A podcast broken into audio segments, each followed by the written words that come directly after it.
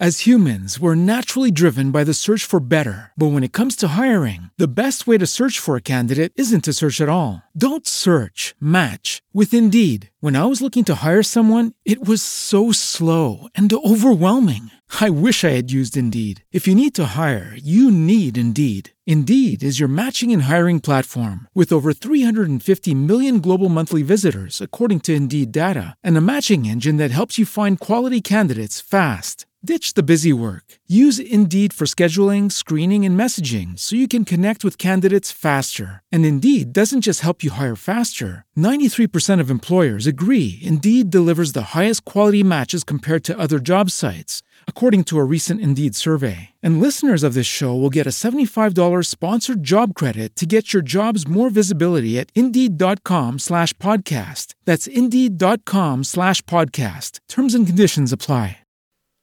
Hoy en Quiero ser rico tengo una entrevista a una persona que ya ha alcanzado la libertad financiera. Quédate y conoce su historia. Hola, soy Jesús Sánchez y esto es el capítulo 308 de Quiero ser rico, el podcast de los pequeños ahorradores que soñamos con la libertad financiera. Cada semana, aparte de publicar un podcast, también envío un boletín, un correo especial con algún consejo sobre finanzas, o sobre inversión que creo que te pueden ser muy útil. Para anotarte, hazlo en quiero serrico.com barra lista. Repito, quiero serrico.com barra lista.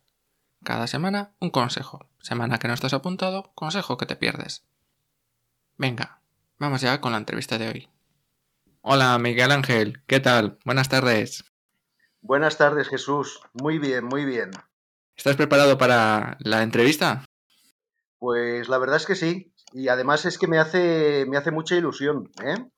Pues tenía unas preguntas cortas para conocerte un poquito mejor. Bueno, si, ya sabes, si no quieres contestar o no quieres dar cifras exactas, pues, eh, sin problema. ¿Cuál es tu edad? 61 años, recién cumplidos. Felicidades, entonces. Gracias. ¿Cuál es tu situación familiar? ¿Vives solo, en pareja? ¿Tienes hijos pequeños? Pues vivo, vivo en pareja, de hecho, esa es la situación, la situación real. Eh, con una, y tenemos una niña de, de, seis años que el sábado va a hacer siete años. Pues felicidades para ella también. ¿Y en dónde vives? ¿Vives de hipoteca? ¿Tienes una vivienda en propiedad? ¿Tienes eh, alquiler? Bueno, vivo, vivimos en Barcelona, eh, es un piso que, bueno, el piso que me compré cuando, bueno, pues eh, al poco de empezar a trabajar, cuando ya pude disponer de cash y poder independizarme, no he cambiado y vivimos ahí.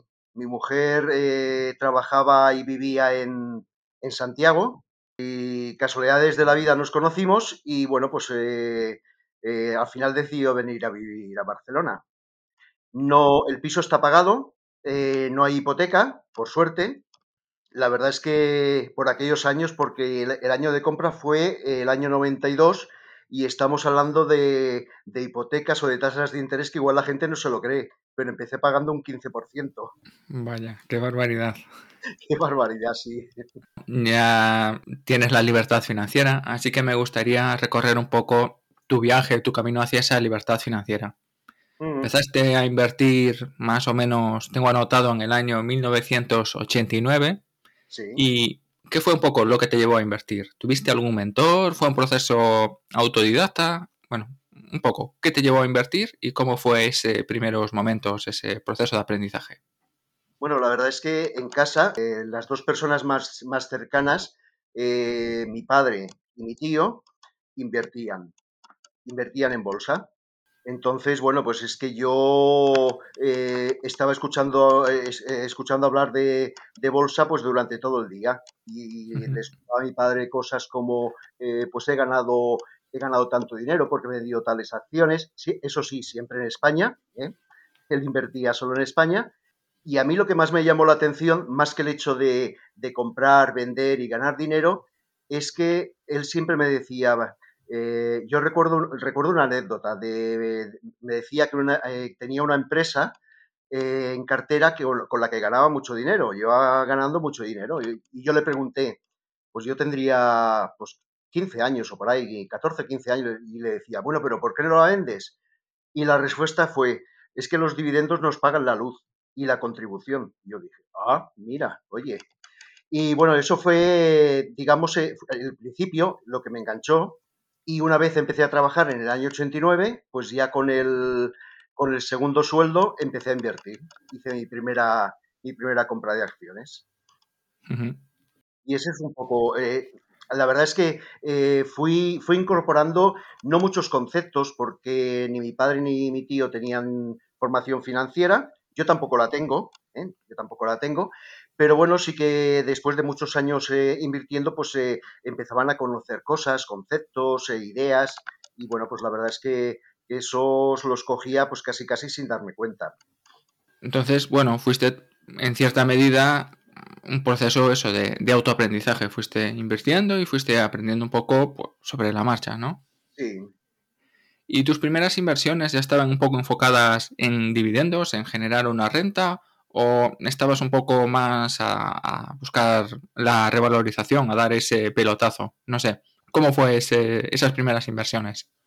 La verdad es que eh, yo en aquel momento, cuando empecé, cuando hice mi primera compra, que fueron eh, unas Acesa, autopistas españolas, lo, lo, que fue más adelante a Vertis, no tenía, no tenía ningún plan. O sea, simplemente era eh, esperar que se revalorizasen, cobrar un dividendo, que siempre venía bien para, pues bueno, pues eh, en caso de tener que comprar más acciones, pues aportar más dinero, pero no tenía ningún objetivo a corto plazo más que este, el ganar dinero.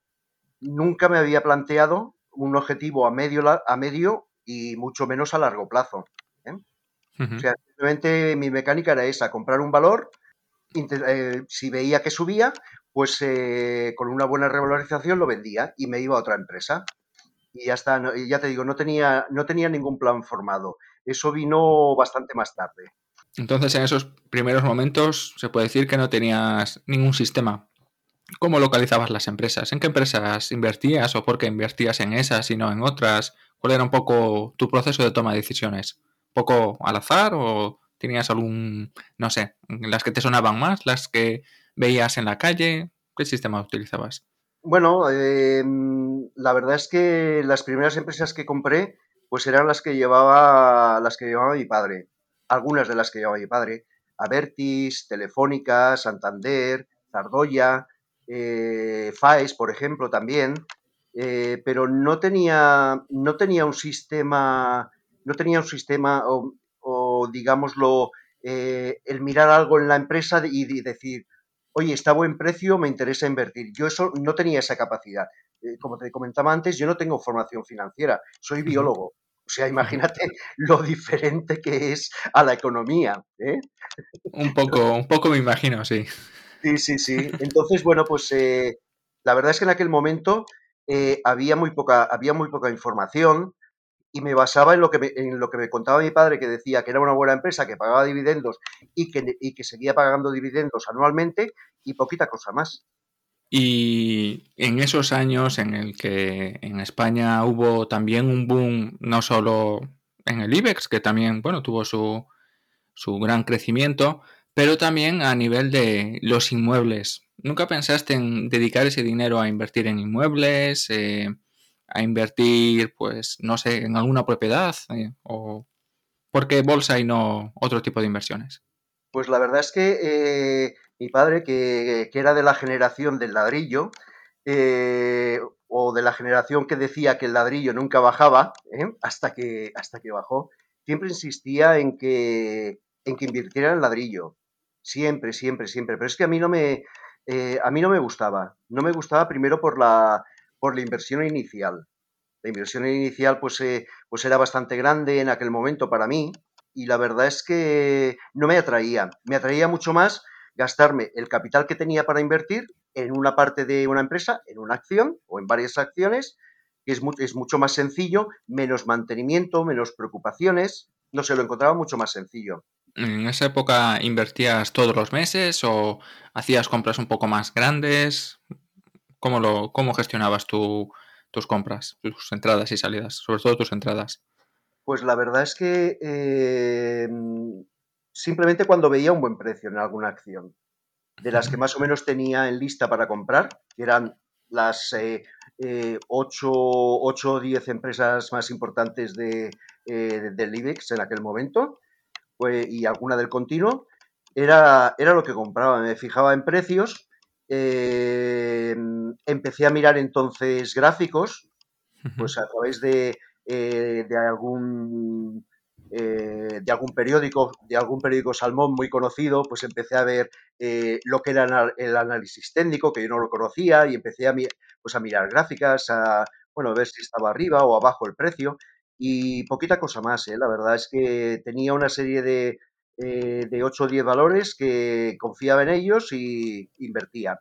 Supongo que la crisis de las, de las .com fue un la primera gran crisis bursátil que viviste, o por lo menos así la más importante en esos primeros años de, inversión. ¿Cómo la viviste? ¿Te afectó muchísimo? ¿Tenías inversiones tecnológicas en ese momento o era algo que no habías tocado? Pues no te, la verdad es que me afectó, a ver, me afectó a nivel, a nivel emocional, ¿no? ver lo que, por qué fue debido, eh, todo lo que, lo que pasó en 2001 en, en, Nueva York. Eh, la verdad es que te queda, eh, yo me quedé impactado pero a mí lo que me impactó fue el, ver que, cerraron, que se cerró la bolsa, se cerró Wall Street eh, durante, me parece que fueron ocho o nueve días, no recuerdo cuántos, y claro, pues la gente, la gente estaba pues asustada, ¿no? Eh, había mucho, mucho temor, mucho miedo. Yo la verdad es que por la cartera que tenía, que me afectó, porque bueno, pues tenía eh, pues eso, mis Avertis, mis Tardoya, mis FAES, mis telefónicas, por supuesto, mis Santander y empresas así, pues claro, sufrieron, sufrieron, eh, sobre todo cuando al cabo de nueve o diez días la bolsa de Nueva York abrió. Pero la verdad es que tampoco es que me preocupara demasiado. O sea, hubo bajadas importantes. El día que abrió Nueva York, la bolsa bajó bastante y yo de hecho compré. De hecho, compré más acciones. Lo que pasa, acciones eh, de las que tenía, de las españolas. ¿eh? no, no me vi, eh, a ver, en lo, en lo, económico y en lo, y en lo financiero no me afectó tanto como en lo emocional, en lo que, había pasado. Entiendo. Y en esta primera etapa tuya, inversora, llamémoslo así, también tenías fondos de inversión. ¿Qué te aportaban los fondos de inversión? ¿Era algo que tú no llegabas? ¿No confiabas lo suficiente en tu sistema? No sé, porque tenías acciones, pero al mismo tiempo también fondos. Pues la verdad es que em, empecé a invertir en fondos porque no quería tener eh, demasiado capital invertido en cada una de las acciones eh, que tenía. Y era una forma de diversificación, eh, pues bueno, en otras empresas y en otros. Y, no recuerdo si invertían en, mercados extranjeros. Mm, que yo recuerde, fondos de inversión tuve alguno, pero invertían también en España. Entonces, digamos que fue por, por diversificar, por diversificar. Como te comentaba, por no cargar más de la cuenta en, en las empresas que ya tenía en cartera. Entiendo.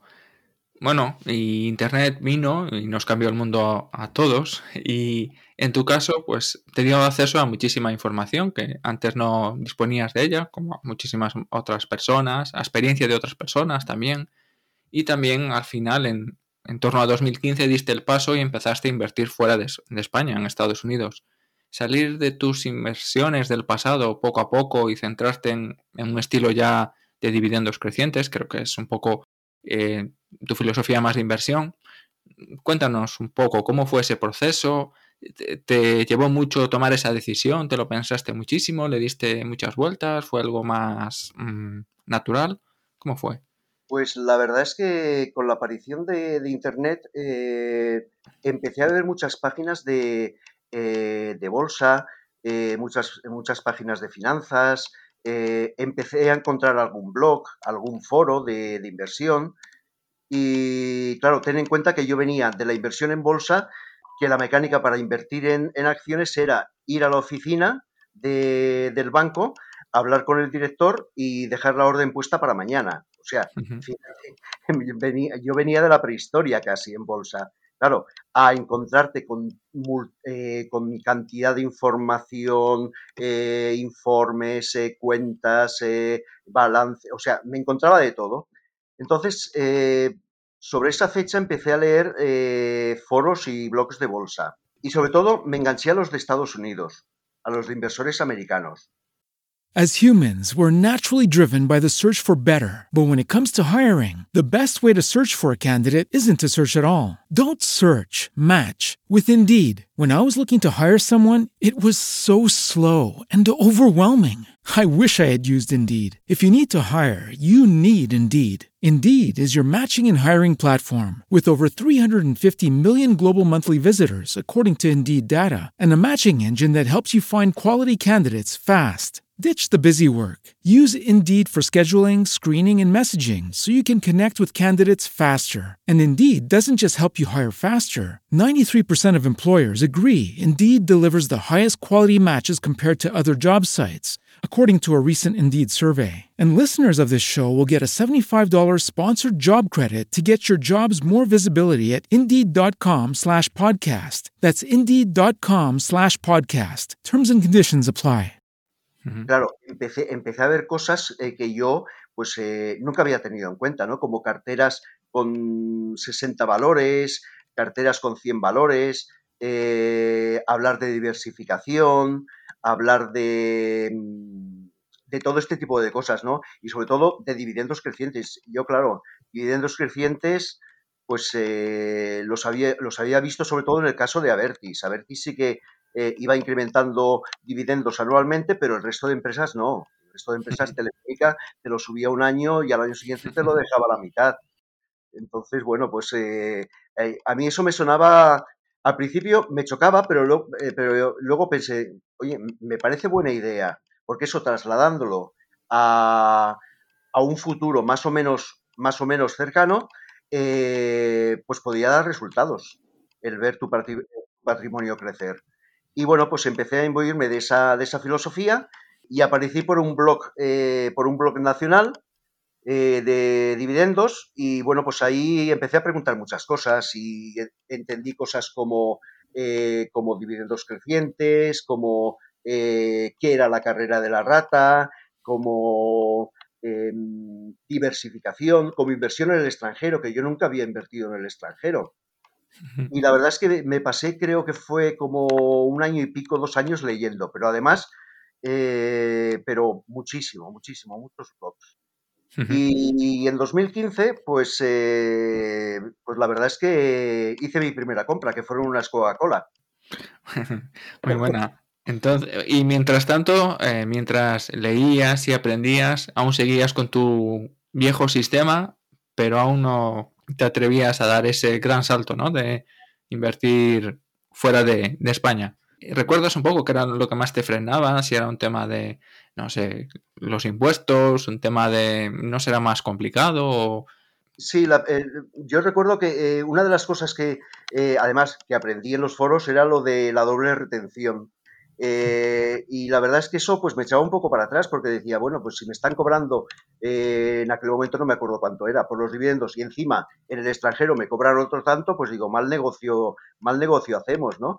Pero la verdad es que eh, a través de, pues de muchas preguntas y de leer mucho en este foro que te comentaba, pues la verdad es que se me quitaron, se me quitaron prácticamente todas las dudas. Y fue empezar con Coca-Cola y bueno, pues ya seguí con, el resto de empresas, más o menos.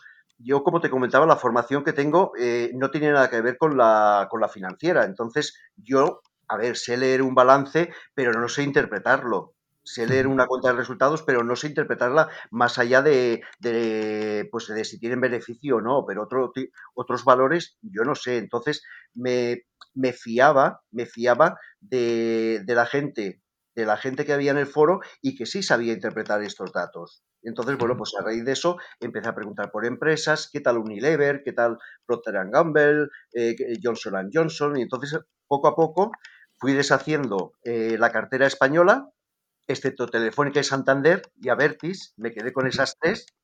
No, sé, no creo que fuera la, mejor elección, pero bueno.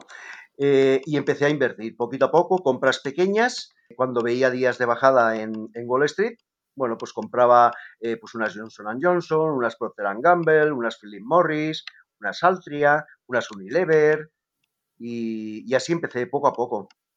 Y llega 2016, termina 2016, estás haciendo ese cambio en tu cartero, haces ese cambio y te despiden. Y en ese momento incluso tienes un bebé en casa. Háblanos un poco de esa, de esa época, cómo lo viviste, cuáles eran tus miedos y tus sentimientos en ese momento tan delicado. Pues la verdad es que lo pasé bastante mal, lo pasé bastante mal al principio, los, los tres primeros meses, porque claro, lo primero que te viene a la cabeza es lo que, es lo que tú comentas, ¿no? Oye, eh, tienes una familia, eh, una mujer, una hija eh, que está, bueno, pues muy pequeñita y que está en edad de, crecer y de, muchas necesidades. Y, yo lo que veía es que con el sueldo de, con el sueldo de mi mujer, pues, y la verdad es que no, no llegábamos ni de broma. Y, entonces, pues empecé a hacer cuentas. Empecé a hacer cuentas porque es que tampoco llevaba un control, llevaba un control de, pues, de los ingresos que tenía, eh, de, las, bueno, de las compras sí, pero, pero no llevaba un control de lo, que, de lo que, por ejemplo, cobrábamos de dividendos al año. no, lo llevaba. Entonces, bueno, pues me puse en serio, empecé con mi, con mi hoja Excel, esa Excel que, todos tenemos, creo, la mayoría. Y la verdad es que, bueno, pues, em, pues me llevé una sorpresa. Me llevé una sorpresa porque, a ver, ya había empezado eh, en 2015 a comprar empresas, pero claro, es que fue, es que fue un continuo. Fue un continuo hasta, hasta 2016. Eh, hice muchas compras, pero de verdad, pero muchísimas compras y de muchas empresas y la verdad es que em, cuando hice el recuento de dividendos que ingresaba, pues la verdad es que estaba, estaba ahí, ahí, rozando, rozando la IF. Y bueno, pues eh, me hice un planteamiento y ahí pues eh, yo creo que dejé, dejé atrás, quise dejar atrás esos tres meses de, eh, de pasarlo mal y dije, oye, no, hay que mirar, hay que mirar adelante, eh, sobre todo por, por, tu hija, también por, la, por, mi mujer, pero sobre todo por, por mi, nuestra hija, ¿no? No te puedes quedar así eh, parado, paralizado por la, por la situación. No eres, el, no eres el primero, el primero al que despiden y se queda en paro, vamos, le, pasa, a bastante gente. Y ahí dije, bueno, pues tengo que, tengo que empezar y desde luego que empecé. Empecé, pues, a ver, yo lo, en un principio mi táctica eh, o mi estrategia era ser DGI y lo más cercano a buy and hold. ¿eh? Es decir, comprar empresas y no venderlas. Pero claro, en esta situación yo me planteé eh, lo que yo veía, ¿no? Recibí una indemnización bastante, bastante decente, bastante importante, y me dije, tengo los dos años de paro, que voy, que voy a recibir paro, para, para terminar de construir una cartera y terminar de perfilar los dividendos que quiero recibir que me hacen falta para, eh, que me hacen falta para Serie F. No eran, no eran demasiados, pero dije, quiero construir una cartera lo más sólida posible. Y entonces ahí empecé, eh, fueron dos años de locura. De locura, eh, lo contrario a un buy and hold, porque hacía compras, vendía cuando, cuando tenía cierta revalorización buscando eh, la compra de otra empresa que, fuera de, de, mayor calidad o que pagara más dividendos. Y bueno, pues eh, la verdad es que me plantaba cada mes en, en 15, 20, 30 compras, eh, otras 15, 20 ventas. No, ya te digo, de locura. Yo esos, esos dos años creo que han sido los únicos en mi vida que he tenido estrés. increíble, increíble. Y ahí vas con tu Excel viendo un poco esos dividendos, si te llegaban ya para la, libertad financiera o no. ¿Cómo era ese momento? Em, ¿Cómo eran esos cálculos? Bueno, tenías esos gastos, ¿no? Vamos a decir una cifra así un poco aleatoria, mil euros.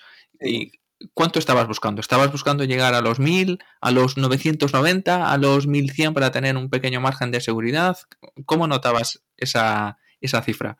Sí, sí. Eh, yo en el momento en que, en que hice el recuento, el recuento de, mm, de dividendos y de gastos, pues estaba, pues eh, podría estar a unos 900 aproximadamente, 900, 900, 910, es decir, estaba muy cerca, estaba un 90 y, 90 y poco por ciento de, mis gastos, de nuestros gastos. Entonces, la verdad es que em, lo vi posible, lo vi posible. A ver, tengo que hacer un inciso. También es verdad que esos dos años me acompañaron una barbaridad, porque, porque claro, el mercado no hacía más que subir y subir. Entonces, la verdad es que, claro, yo con cada, con cada compra me iba a mi Excel donde tenía eh, mi cartera y los dividendos que cobraba, hacía los cambios de empresa que vendía, dividendos que desaparecían por empresa que compraba y dividendos que entraban, y veía que cada vez me iba acercando más al 94, al 96, al, al 97, y la verdad es que pues eso me automotivaba, ¿no? Para, para seguir en este camino. Y bueno, pues la verdad es que en, en enero del 2018 recibí mi última mensualidad de, paro, de, el, subsidio de desempleo, y bueno, pues estaba ya por el ciento y por el ciento y algo de gastos. Por el ciento, ciento no, no, no tenía mucho margen. Estaba sobre 105 o algo así, 105, 107 aproximadamente. llegué a la IFF, pero, pero cualquier imprevisto de, de, cierto, de cierto nivel me la podía desmontar en, cualquier momento. Y desde entonces, bueno, tuviste ese pequeño margen de seguridad, el mercado también te acompañó y fuiste consolidando esa, esa IF para que fuese un poquito más, más sólida, ¿no? Sí, sí, sí, sí, sí. Sí, porque de hecho eh, lo, que, lo que fui haciendo fue eso. Lo que pasa es que pasados ya los dos, los dos años, digamos que mi nivel de, compras y de ventas bajaron bastante. Bajaron bastante. Lógicamente, pues eh, empezaban a quedarme empresas eh, que no quería vender, que no quería salir de ellas, pero ni de broma, que quería mantenerlas pues el máximo tiempo posible. Entonces, digamos que asumí algo de riesgo asumí algo de riesgo y entonces eh, empecé, bueno, ya había empezado, aunque en muy poca cantidad, pero empecé a invertir en empresas eh, high yield eh, para aumentar algo los, los dividendos.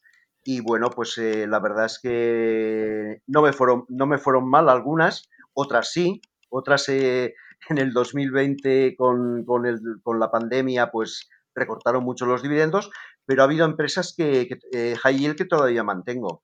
Y, eso, y, esa, y esa ha sido un poco, un poco la dinámica desde, pues desde el 2016. Es decir, poco a poco, eh, a medida que acumulaba, que acumulaba capital, iba haciendo compras. Cuando tenía el capital suficiente para hacer una compra, eh, echaba un vistazo a mi, primero a empresas de mi cartera que quería, que quería aumentar posición y luego em, a, a empresas de, pues de mi lista de la compra y bueno, pues así poco a poco fui construyendo mi cartera. Bueno, y luego después de todo este recorrido, si pudieses enviar un mensaje a, Miguel Ángel de 1989 o alguien que pueda estar en tu situación de aquel momento, ¿qué le dirías? ¿Qué le contarías?